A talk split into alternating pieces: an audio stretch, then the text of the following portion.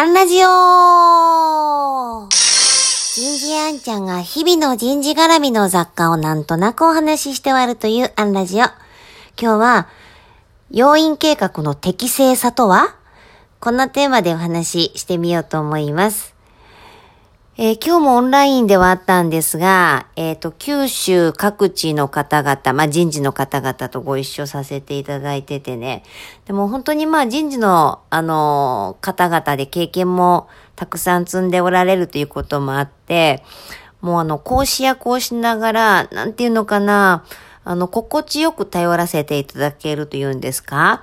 例えば、えっ、と、iPad とかで参加されると、あの、チャットにデータ添付できないじゃないですか。で、あ、データ添付できない方、私メールで送るからメールアド、あの、個別に教えてね、なんて言うと、こう、別の参加者が、あ、あの、あんちゃん、だったらあの、LINE で送ってあげたらいいんじゃない？とかあ、そうだね、LINE の方が早いね、助かるよ、ありがとう、とかね。えー、あとは、こう、ホワイトボードにこう、一生懸命私がオンラインで書いてて、じゃあまあ、ここに書いたことを、あの、各ブレイクアウトで頼むね、なんて言うと、もう頼むね、なんて言って、えー、共有を落とした瞬間に、私が一生懸命ホワイトボードに書いてたことを、えー、チャットに打ち込んでくれている方がいるとかね。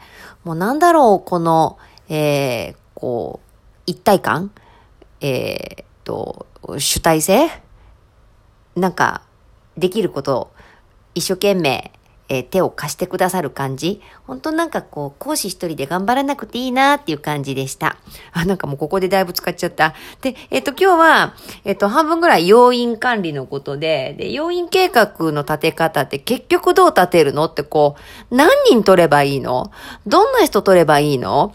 えー、みたいな、こう、数字の詰め方みたいなのを、やってるくだりがあってね。で、こう、適正にっていうことで、適正さってなんだ？です。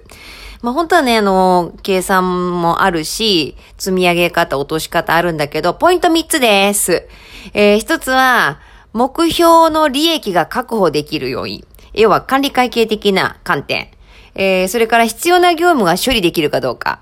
えー、業務量的。えっ、と、管理会計的は売りから落ちてくるし、業務量的には下から上げていきます。それから、もう一つ忘れてはならないのが、将来の利益を生み出す投資的な活動ができる、えー、戦略的な要因数。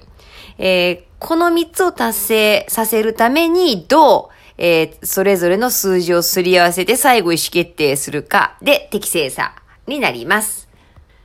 結構ね、なんやかんやと人事って適正さって使うんですよね。適正な人員配置とか、適正な賃金配分とか。この適正って一つの観点ではないので要注意です。なんか前半の方が長かったな。まあいいや。今日はここまで。次回もお楽しみに。